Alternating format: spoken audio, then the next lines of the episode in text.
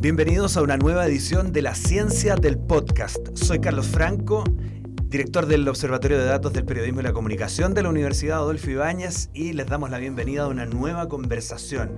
Datos que están en los medios de comunicación, datos que vemos todos los días circular por ahí y datos que se hacen humo, podríamos decir hoy, porque hablaremos de tabaquismo, entre otras adicciones.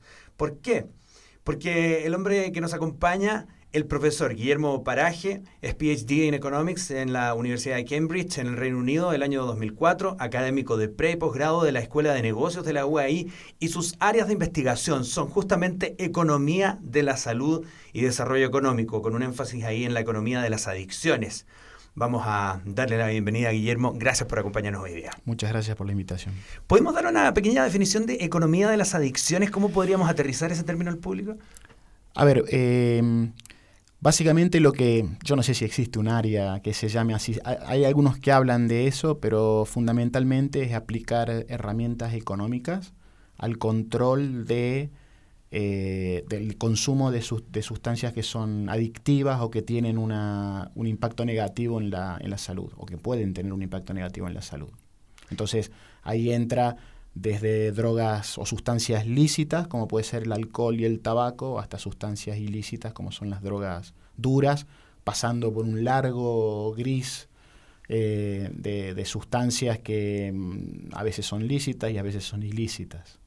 Y tiene que ver también con el ciclo completo, digamos, como el, impacto que puede tener eh, ese tipo de, la presencia de esas drogas en la salud de las personas y luego eh, cómo se encarece la salud pública, podría ser una cadena natural que uno pudiese totalmente. hacer. Totalmente, sí, totalmente, porque uno puede, uno, uno en realidad no es fácil hacer, el, hacer ese tipo de estudios, pero digo, la, la consecuencia natural de, de, estudiar cómo impacta la salud individual es después cómo impacta al sector salud eh, como un todo y a la economía al final, porque si uno piensa que el consumo de estas sustancias enferma y mata, en el proceso de la enfermedad hay un montón de costos sociales que implican que se deje de invertir en educación, en salud, en, este, en bienestar del hogar.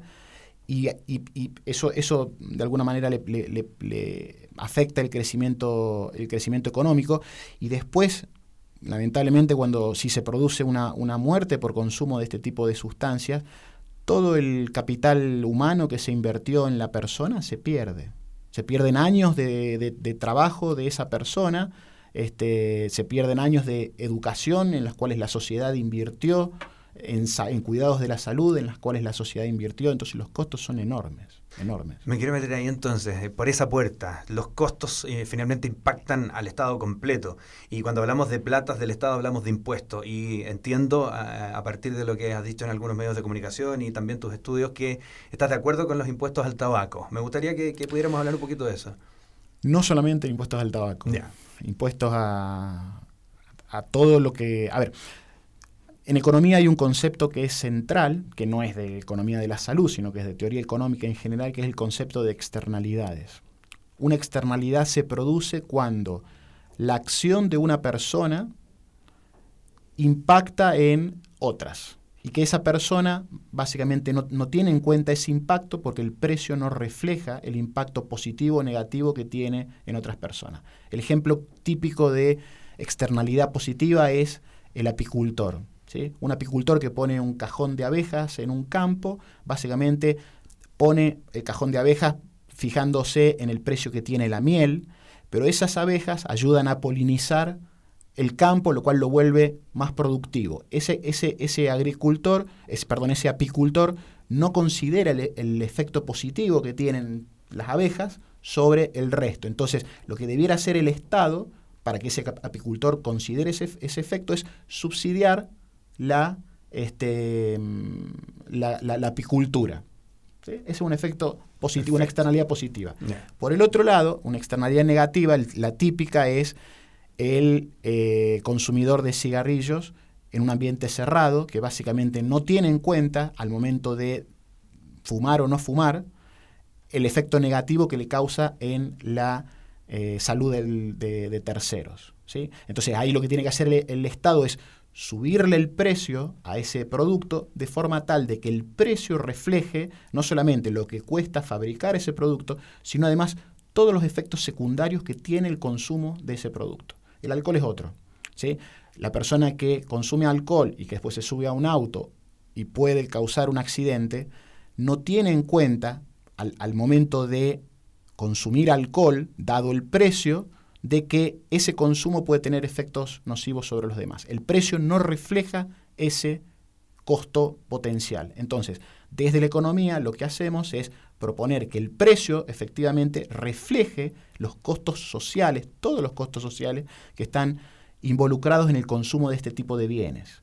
Y para eso necesitamos los impuestos. Básicamente lo que hace el impuesto es reflejar los costos sociales que tiene para la sociedad el consumo de ciertos bienes.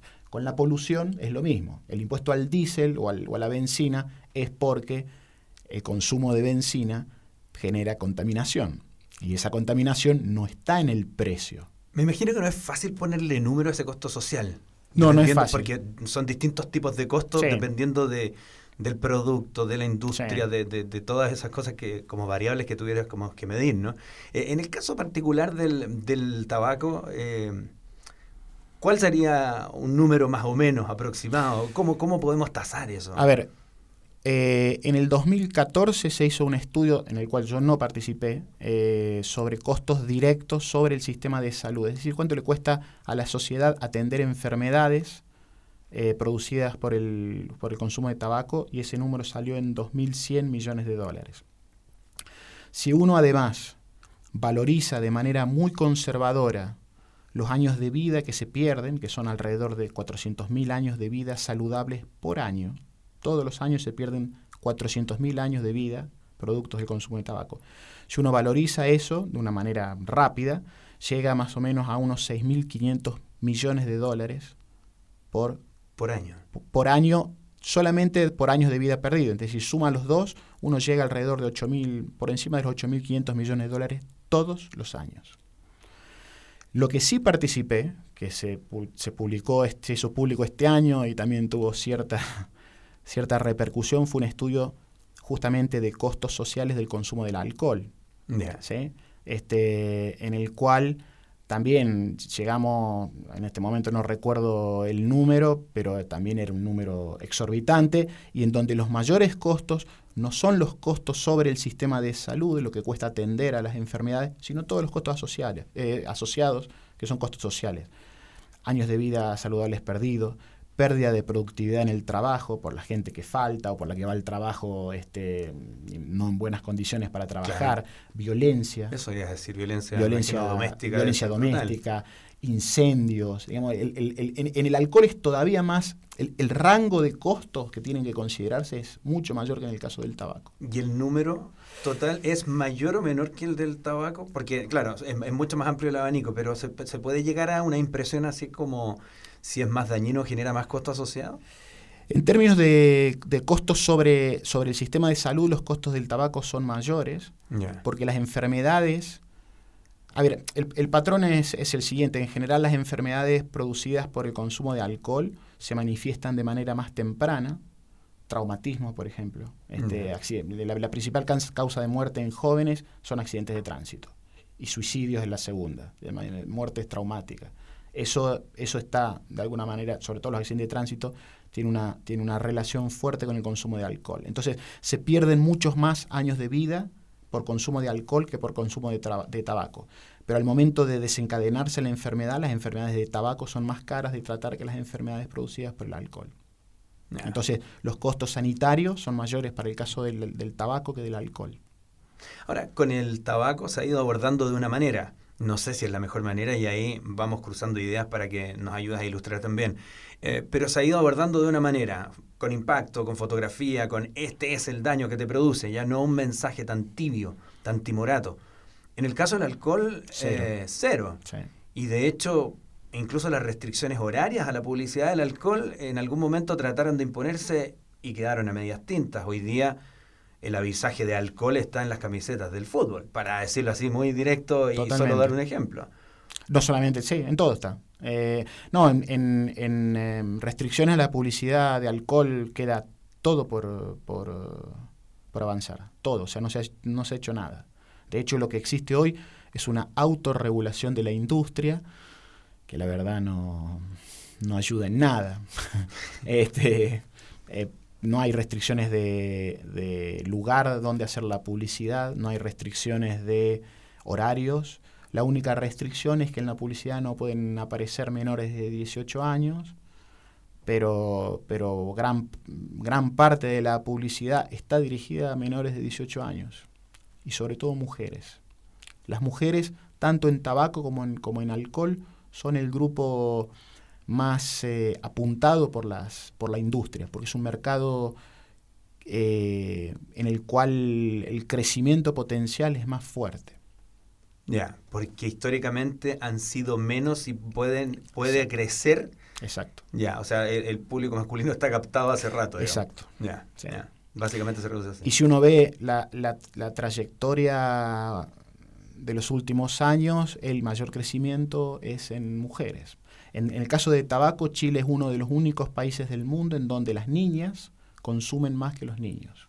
Niñas de secundario, ¿cierto? ¿Y se, explica de alguna manera eso? O sea, yo no, yo no he hecho estudios, digamos, para explicar eso. La explicación usual es que primero hay una, una estrategia deliberada de las tabacaleras de apuntar a ese segmento, por ejemplo, y eso es muy claro de manera reciente, con la aparición de, de productos saborizados estos cigarrillos click que tienen gusto a prácticamente cualquier cosa, lo que uno quiera. Eso apunta definitivamente al, a las mujeres. Eh, y, otra explicación que se da es que básicamente hay una, hay una suerte de eh, reivindicación de género en, en, hacer eso, una actividad que antes era justamente masculina y que se percibía como, como masculina, eh, las mujeres lamentablemente, según esta explicación, eh, básicamente lo hacen como una cuestión de reivindicación de género, como de, empoderamiento. Yo eso no lo he estudiado, pero esas son las explicaciones usuales que, que se dan. Les recordamos que estamos en la ciencia del podcast conversando con el académico de la Facultad de Negocios de la Universidad Adolfo Ibáñez, Guillermo Paraje, hablando sobre economía de la salud, un tema muy, muy importante. Em, yo estaba pensando en esta en este abanico que decías tú, de impactos que tiene, de costos eh, asociados que tiene el, el, alcohol. Y la publicidad que se enfoca solo a pasar las llaves, como si el único costo fuera conducir ebrio, digamos o, o con, con, algo de alcohol en el cuerpo, que eso fuera lo único malo. No veo en, la, en, el, avisaje, en el avisaje del alcohol este impacto de la violencia, agresiones, eh, faltar al trabajo, de, em, en productividad. Embarazos adolescentes, eh, lesiones por riña, este, no, digamos, el, el, el, el, abanico es, es enorme. ¿Y en otros países es igual? Eh, eh, ¿Es frente al mismo problema de que se toca muy por el lado? O sea, a ver, en, la mayor, en los países en donde esto se ha tratado en serio, la publicidad de alcohol está prohibida. No hay publicidad de alcohol. De frentón. Sí, no, no, no, no hay razón. Y además hay restricciones, restricciones severas al, al, consumo o a la venta de alcohol a menores. O sea, cualquiera que haya ido a Estados Unidos y intenta ingresar a un bar, o sea, a mí me piden, me piden eh, una, identificación y, es bastante evidente que no tengo, que soy mayor de 18 años. en, todos lados te piden. este y, hay países en donde las tiendas donde se vende alcohol son del Estado para asegurarse justamente de que no, de que no se venda alcohol a, a menores y tienen horarios de apertura que son muy estrictos. De 10 de la mañana a 5 de la tarde, sábado, mediodía, el domingo no abre. Este, yo no creo que mm, Chile vaya a llegar a eso, pero ciertamente puede regular fuertemente el tema de la venta a, menores, eh, que es el grupo más vulnerable. Sí, eh, estaba circulando en estos días la idea del alcalde de Las Condes, eh, Joaquín Lavín, de poner incluso fiscalizadores menores de edad tratando de inducir al, vendedor a ver si casi se caía en la trampa de venderle alcohol o no. No sé, no sé si tienes una opinión frente a eso, más allá del asunto político, ¿no? Sino como de, de, si es una medida o no efectiva para poder fiscalizar una cosa como esa. No lo sé, no, la verdad que no, no, no, no, no conozco casos similares. Si, si los alcaldes quieren restringir, eh, en primer lugar pueden restringir el número de patentes donde se vende de, locales habilitados a vender alcohol. Eso, eso es un resorte exclusivo del alcalde y de hecho cuando esto se quiso hacer en Providencia hace unos años o en Santiago, no recuerdo, en, la, en la, comuna de Santiago se armó un lío bárbaro, acusaron a la alcaldesa de que era poco menos que fascista por, por, no, por no permitir la venta de alcohol. Este, entonces, esa, ese es un resorte del alcalde y el otro es fiscalizar y poner severas multas al que no cumplan las leyes. Si hay muchos lugares o hay, o hay muchos aspectos en donde las leyes existen, lo que pasa es que no se cumplen. Vemos un poco algunos datos sobre, sobre tabaco. Eh, la encuesta nacional de salud dice que bajó en Chile de un 39,8% en 2010 el tabaquismo a un 33,3% en 2017. ¿Es significativo eso? Sí. Ya. ¿Y está asociado a la publicidad o pudiese haber algún tipo de otra cosa? Eh, o sea, yo creo que desde el 2010 al dos, ahora al 2017, que fue la, la medición esa, no hay un efecto de publicidad porque la publicidad se, se eliminó en el 2006. Lo que hay ahí es solamente efecto del impuesto, eh, subas de precios. Entonces, eso, eso muestra eh, que, el impuesto o que las subas de precios han sido efectivas para disminuir el consumo. En jóvenes eso se ve mucho más fuerte, eh, pero la, mm, digamos, la contribución de la publicidad y de las advertencias sanitarias y de la prohibición de fumar en lugares cerrados comenzó en el 2000, entre el 2006 y el 2010. Entonces ahí fue cuando se vio la mayor baja producto de eso. Ahora, las tabacaleras dicen que eh, el impuesto, claro, regula y castiga al negocio formal, pero el informal, el contrabando, crece y entregan algunos números de demasiada presencia y en espacios como las ferias libres y se vende a destajo. ¿Estás de acuerdo con esa eh, percepción o argumento que entregan ellos? A ver, las cifras que, entregan ellos son cifras que son dibujadas. No hay ningún, ningún estudio que se conozca público que, que valide esas cifras. Ellos largan eso, según ellos tienen estudios, nunca nadie vio esos estudios, cómo se hacen, no hay ningún tipo de validación científica eh, o sea que no, no, no, sabemos, es una estrategia que tienen en todos los países, es decir, echarle la culpa a, cambio de, impuestos, contrabando. No hay evidencia que, que, ligue los dos, los dos hechos. Ciertamente hay cigarrillos de contrabando en Chile, se venden cigarrillos de contrabando en las ferias, en la calle, en un montón de lugares. Según un estudio que yo hice, no es tanto como dicen las tabacaleras, pero efectivamente hay cigarrillos de contrabando la respuesta al contrabando no es bajar los impuestos, sino combatir el contrabando. A partir de mayor fiscalización, de, labores de inteligencia. Hoy uno puede comprar eh, cigarrillos de contrabando en Mercado Libre o en, o en Yapo, en donde sea. Eso, eso, eso debiera estar eh, de alguna manera controlado por, por, no sé, por la PDI, por carabineros, porque, porque corresponda.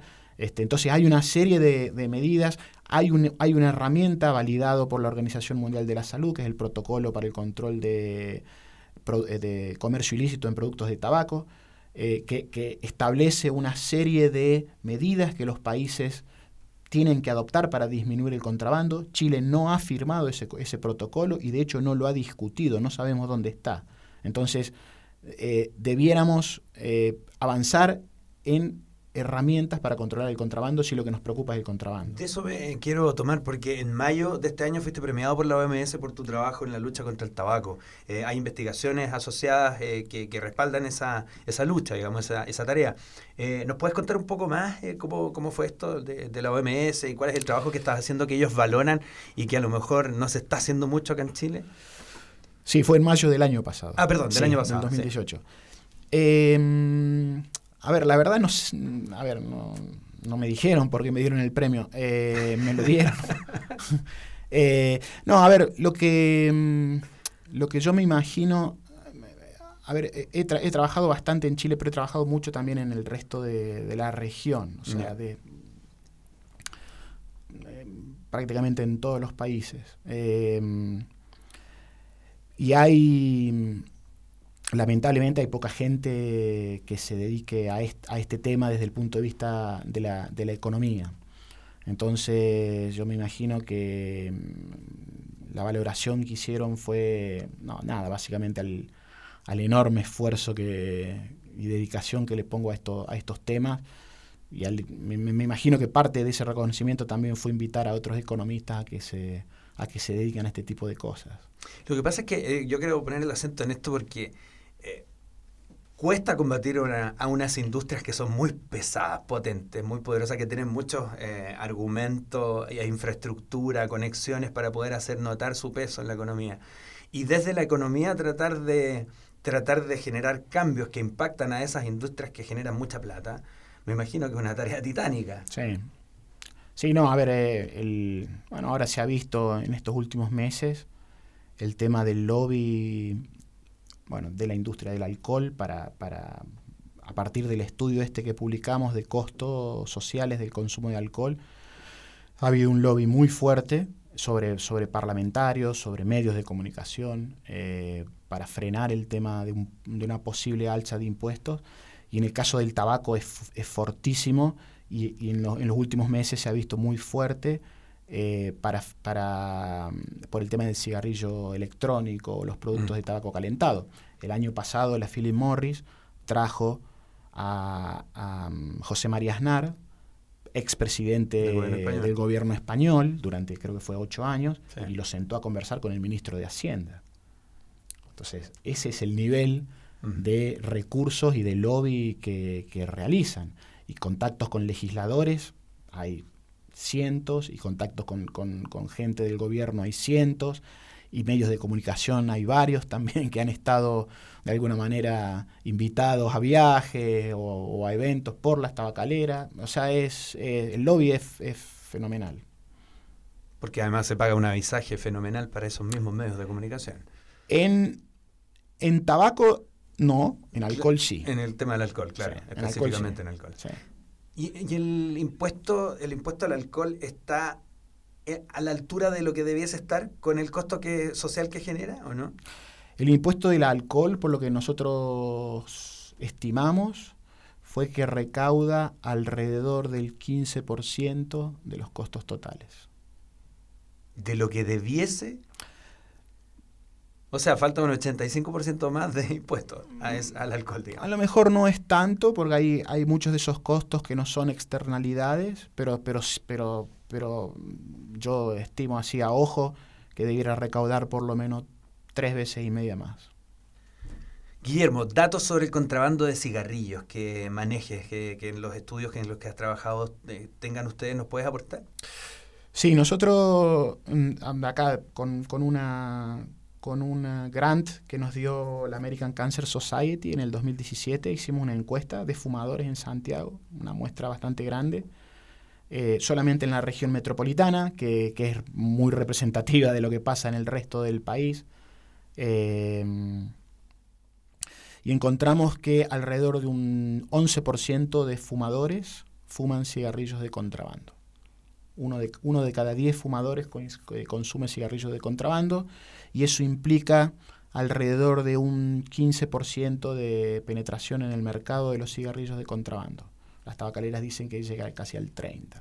Entonces, las cifras son muy, muy, muy, muy por debajo de lo que, de lo que las, tabacaleras dicen. No obstante, de nuevo, sigue siendo un problema que, debe, que debe abordarse.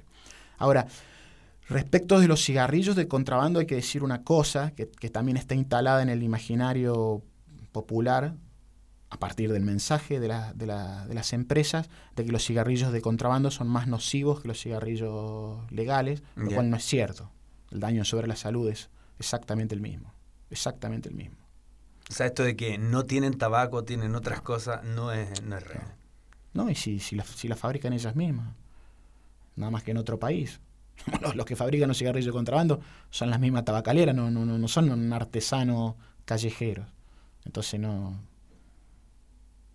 No hay lugar con el argumento. No, no, no tiene sentido. Otra cifra interesante, y ya que eh, retomábamos esto del tabaco, es eh, lo que presenta el Senda. Dice que la cifra en eh, jóvenes bajó de un 41,3% en 2005 a un 19,2% en 2017. ¿Qué piensas de esos datos? ¿Por qué, por qué pasa? Eh, ¿Están más conscientes? ¿Los papás restringen más o no tiene nada que ver con eso? No, a ver, eh, a ver, la baja en jóvenes ha sido muy importante. Chile sigue siendo todavía el país donde los jóvenes más consumen tabaco de, las Américas. Quiere decir que pasamos de, de uno de los niveles más altos del mundo al nivel más alto de la región de las Américas. Eh, siguen siendo altísimos, es decir, de nuevo, uno de cada cinco niños, pues son, empiezan, la edad de inicio de consumo de tabaco está entre los 13 y los 14 años, promedio, que sí que hay muchos que empiezan antes y otros que empiezan después. Eh, entonces uno de cada cinco niños de esa edad consume, consume tabaco. Ha bajado mucho, yo creo que eh, fundamentalmente por una cuestión de precio. El, el, precio a quienes más, o las subas de precio de impuestos, a quienes más impacta es a los jóvenes, porque son los que menos dinero tienen.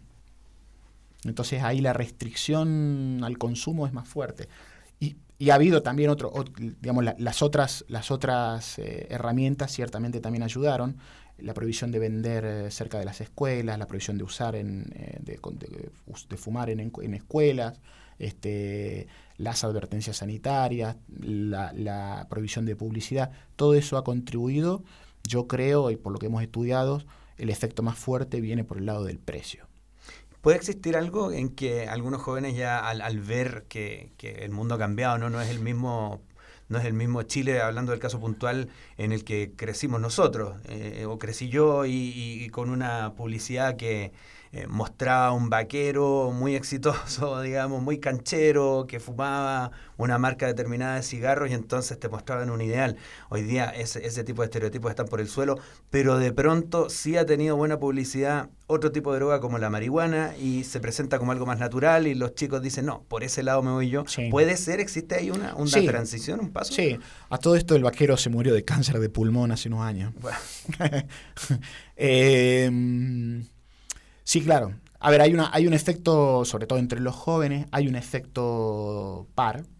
Si mis amigos fuman o si mis amigos consumen, yo también, de alguna manera me, resulta más natural hacerlo también y a medida que, los amigos dejen de o no lo hagan o el grupo fume menos, esa persona va, va, a tender a consumir menos. Ciertamente hay un efecto fuerte, este, pero si uno ve los datos del Senda, y el Senda tiene muy buenos datos, porque viene haciendo encuestas cada dos años en población escolar desde el 99 al menos, que yo recuerde, es decir, que hay una muestra muy larga. En los últimos 10 años, la única sustancia que ha ido hacia abajo del consumo es el tabaco. Subió alcohol, subió marihuana, subió cocaína, subió pasta base, subió medicamentos, todo subió, excepto el tabaco. Y el tabaco es la única área en donde ha habido políticas públicas consistentes para bajar el consumo. Impuestos, restricciones a la publicidad, este, prohibición de venta castigada a, menores, aunque no se cumple en, muchos casos, este, advertencias sanitarias. Quiere decir que son políticas que han dado resultado y eso es una invitación a las otras áreas también, sobre todo el, eh, sobre todo el alcohol, que es, que es, la, que es la droga lícita. las otras drogas son más complicadas, son, es terriblemente preocupante el aumento en el consumo, sobre todo de marihuana. Se ha instalado la idea errónea de que la marihuana no hace nada, este, mm. de, que, de, que, no, de que uno entra y sale, de que, de que no tiene daño sobre, sobre la salud, cuando no, cuando no es cierto, o sea, no, no, no hay un solo médico serio que pueda, que pueda decir eh, que, no causa daño. Este, pero son áreas en donde es, bastante más complejo avanzar, sobre todo porque hay una cuestión de, ilegalidad, de tráfico que la vuelve, que la vuelven, que las vuelve muy complejas. Legalizarlas podría ser un espacio para discutirlas y presentarlas públicamente de una manera más directa, menos eufemística, o, crees tú que no? no? Yo yo en principio creo que hay que discutir la legalización, pero no de la marihuana, de todas las drogas. Eh, sobre todo porque, a ver, si uno, si uno legaliza la droga, baja el precio y si baja el precio sube el consumo. O sea, ese, ese es el lado negativo de la política de, legalización. Pero por otro lado, la legalización saca, le saca la renta, enorme renta que hoy tienen los narcotraficantes, este, y que sirven para corromper a absolutamente todo el mundo. O sea, hoy hay países que están tomados por, los narcos. Mm. Este, y acá en Chile se está empezando a discutir ese tipo, ese tipo de cosas. Entonces, el gran efecto positivo que tiene la legalización es sacarle el, sacarle el dinero a esa gente. Esa gente se queda sin negocio. ¿sí? Porque básicamente ganan mucho porque la droga es ilegal. Si la droga fuera legal, no ganarían, no ganarían nada.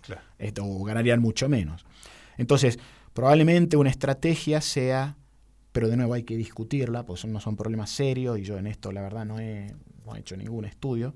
Eh, una, estrategia podría ser legalizar esto, tal vez cobrarle impuestos o al menos identificar a quiénes son los consumidores y, establecer acciones de salud pública para, para, seguirlos, para invitarlos o para incentivarlos a que no consuman o que reduzcan su consumo. Digamos, hay una serie de políticas que podrían, que podrían pensar podrían pensarse. El debate, sobre todo de, sobre, sobre marihuana, es enorme en todo el mundo. Hay, hay bastante variedad de experiencias. Hay países que la legalizaron y que ahora se han arrepentido y están volviendo. Hay otros que han continuado con la, con la legalización. Es, la verdad, es un tema que es bien, bien complejo, bien complejo eh, y no, no hay así conclusiones tajantes para discutirlo, dice Guillermo Paraje, a quien hemos tenido hoy día en la ciencia del podcast. Y estos temas, eh, los datos que aportan, las investigaciones, por cierto, que sirven para esa discusión. Eh, cierro con eso, Guillermo, para poder eh, invitarte a que nos digas dónde está el material de tu trabajo de investigación, a ver si quienes nos escuchan pueden encontrar más, más datos sobre eso. en la página web de la, de la universidad, en mi página web, hay, hay un link que, que lleva a otra página que es personal y ahí están todos los todos los estudios y pueden bajarse. La mayoría pueden bajarse, hay algunos que son que no, no puedo ponerlos por cuestiones de, copyright de, de, las revistas, pero la, la, gran mayoría son de libre acceso. Entonces, en uai.cl ingresan a la Escuela de Negocios y está ahí el perfil de Guillermo Paraje, donde está el link con cuál página, cuál es tu página? No me acuerdo. Muy largo, no importa, pero digamos, en, la página ahí de la UAI hay un link que te lleva a la otra. Maravilloso. Y bueno, yo les recomiendo también que sigan la ciencia del podcast. Estamos en Spotify, en iTunes y por supuesto también en www.uai.cl. Gracias por escucharnos y nos encontramos la próxima semana.